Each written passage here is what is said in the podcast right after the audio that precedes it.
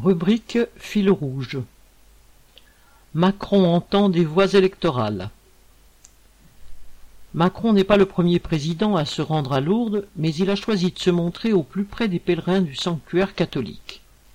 Il était venu discuter, prétend-il, tourisme et gros sous, et en a profité pour faire un clin d'œil appuyé à l'électorat catholique.